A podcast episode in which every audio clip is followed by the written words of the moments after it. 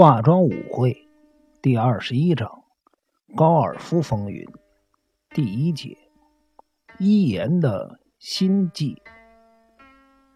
中午十二点三十分，村上一言打完了外场的六号洞，慢慢的走回了俱乐部。他的组员是樱井铁雄和西子。村上一言今天的成绩不理想。有八杆越过了国岭，相反呢，樱井铁雄却有着很不错的成绩。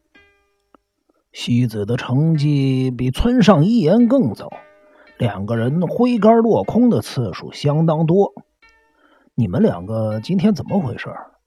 由于失误的次数太多，樱井铁雄不禁皱眉问道：“是不是因为昨晚上的事儿啊？”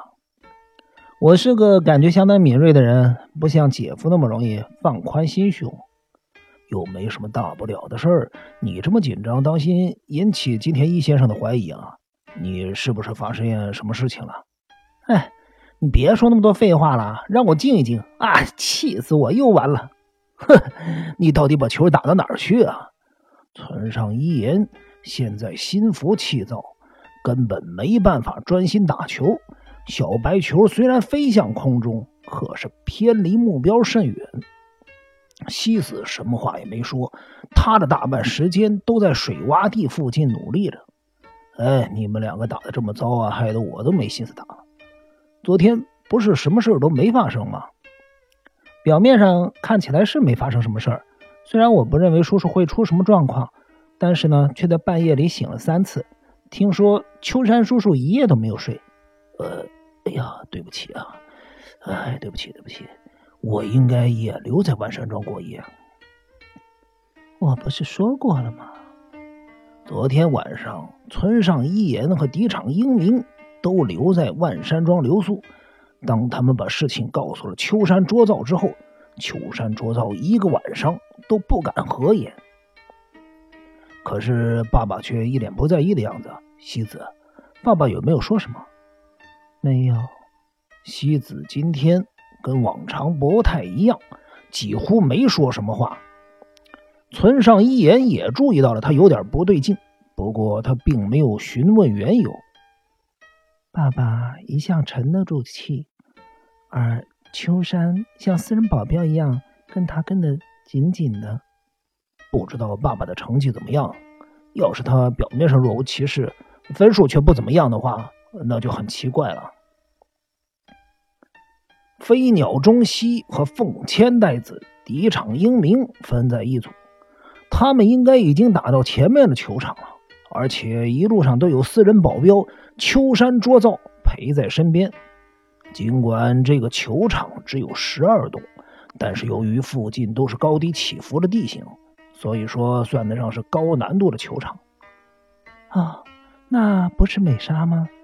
打完了六号洞，西子小声说着：“美莎此刻站在俱乐部前面向他们挥手。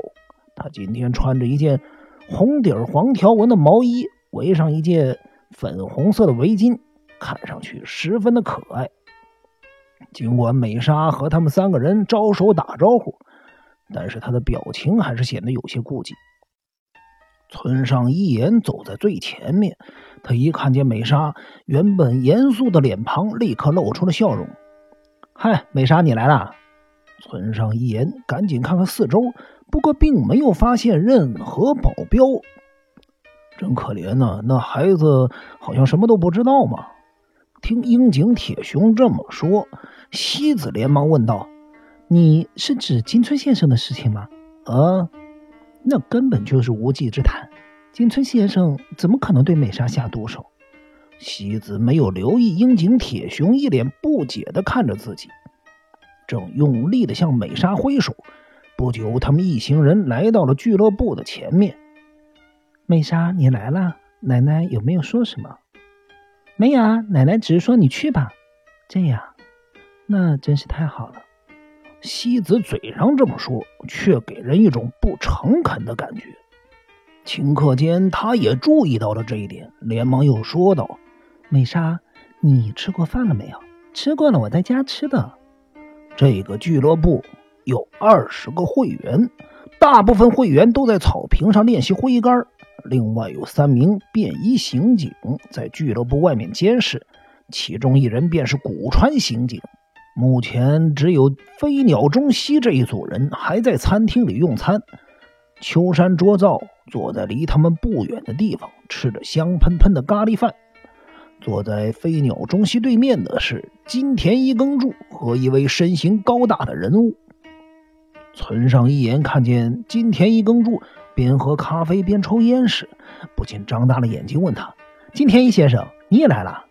啊，既然你那么诚恳的邀请我，我们岂有不来这里啊？不好意思，打扰你们用餐了。”凤千代子一张脸正埋在眼前的盘子里，而飞鸟中西已经用餐完毕。没什么，我已经吃完了。李场先生大概还没。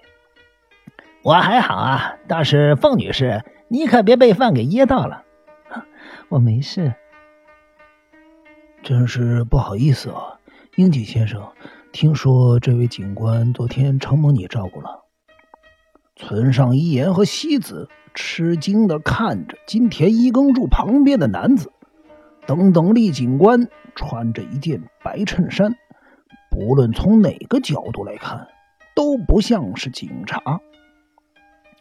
英俊先生，昨天真是不好意思啊！哪里哪里啊，是我有眼无珠啊，竟然不知道您是警政署的人员。哦，关于这件事情，昨天晚上我已经被金田一先生数落了好一阵子。其实我不是有意隐瞒身份，只是没有机会做自我介绍。总之，真的很抱歉。他这个人呐，对于身为一名警政人员，非常的自豪的。这件事情还请你多包涵。各位，请继续用餐。一言，你们正要去吃饭吧？那我们离开一会儿啊。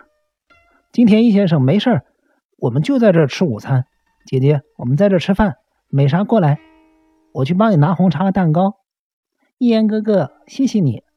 这时候，樱井铁雄坐在等等力警官的旁边，问道：“警官有什么收获吗？”“啊，你说的收获是？我是指你和狄小璐奶奶，我我们三个人一起坐车到这儿，不知道你有没有什么收获呀？”“这个，永井先生，这里发生这么重大的案件，我得具备千里眼和顺风耳的能耐，以及狗鼻子一样的灵敏嗅觉，才能找到线索。可是到目前为止。”我还是一无所获，我倒是无所谓啊。可是狄小璐奶奶气的不行哎，她怀疑你啊，故意跟踪她。啊，怎么可能嘛？不论是不是，我都不在意，因为我有非常充分的不在场证明。姐夫，也难怪你会这么说，因为你是快乐蜻蜓嘛。快乐蜻蜓是樱井铁雄的绰号。坐在对面的村上一言对他调侃道：“由此可以看出，村上一言虽然正在用餐，但是相当注意周遭的一切。这跟快乐蜻蜓有什么关联呢？我是个推理小说迷，依据我推理小说所得的心得，在案发现场，越是有充分不在场证明的人，越可疑。哎，根据爱因斯坦的说法呀，一个人不可能。”在同一时间出现在两个不同的时空，呃，除非我灵魂出窍，那就另当别论喽。飞鸟中西吃完了饭，正在轻松的抽着烟，一边不露痕迹的观察着金田一耕助等等的警官。等他听到樱井铁雄的论调时，不禁开怀大笑：“铁雄，你又在提那个老掉牙的法则了。没有人相信你有灵魂出窍的本事的。”所以啊，我根本就把这事儿放在心上。要是我真的像六条玉溪所里的灵魂出现在各位的面前，肯定大家都会被我吓坏了。所有的人一听，都忍不禁捧腹大笑。飞鸟中西静静地观察着西子的反应，而美沙则一脸茫然，根本不知道发生了什么事情。这时候，敌场英明开口了。警官，你知道独子夫人吗？等等力警官小心翼翼的回答：“呃，是的，我曾经见过她一面。”当时我还在想，怎么会这么巧？方女士，是，下回遇到你婆婆的时候，麻烦代我向她说声对不起。好的，这样你不是对我们大伙都有印象了吗？樱井铁雄担心的说着，大伙忍不住又笑了起来。只有村上一言严肃的说：“姐姐，你得把姐夫管得紧一点。要是这么放任他说下去，我看他什么话都能说出来。”不要紧，一言，铁雄就是喜欢说些笑话逗大家开心。你别看他这个样子，其实他心里比任何人都清楚自己在做什么。一言，你应该了解他。这个时候。西子突然间变得开朗起来，他继续说道：“金田一先生，接下来你有什么计划？要不要下场会上几杆？”“哎，樱井太太呀，不瞒你说呀，坐在这儿的等等李警官的运动细胞比我发达。我跟他提起啊，今天这里有场比赛，因此他决定前来负荆请罪。于是我就自带主张啊，带他过来了哈。”还有南条先生那儿有高尔夫球具，嗯，只是不知道警官的球技如何。金田一先生不下场会上几杆吗？啊，我呀，只是想当一名观众，欣赏各位的球技。呃，这可挺可怕的。爷，你打算把这金田一先生安排在哪一组啊？就分在我们这组吧，反正我们是最后一组，无所谓了。我可以一边追赶各位的分数，一边教美莎打高尔夫球。也，我看金田一先生还是跟我们同一组吧。飞鸟中西一脸纳闷的说：“叔叔，已经有秋山叔叔在你身边了，所以说我们都比较放心。我想金田一先生还是跟警官一组比较好。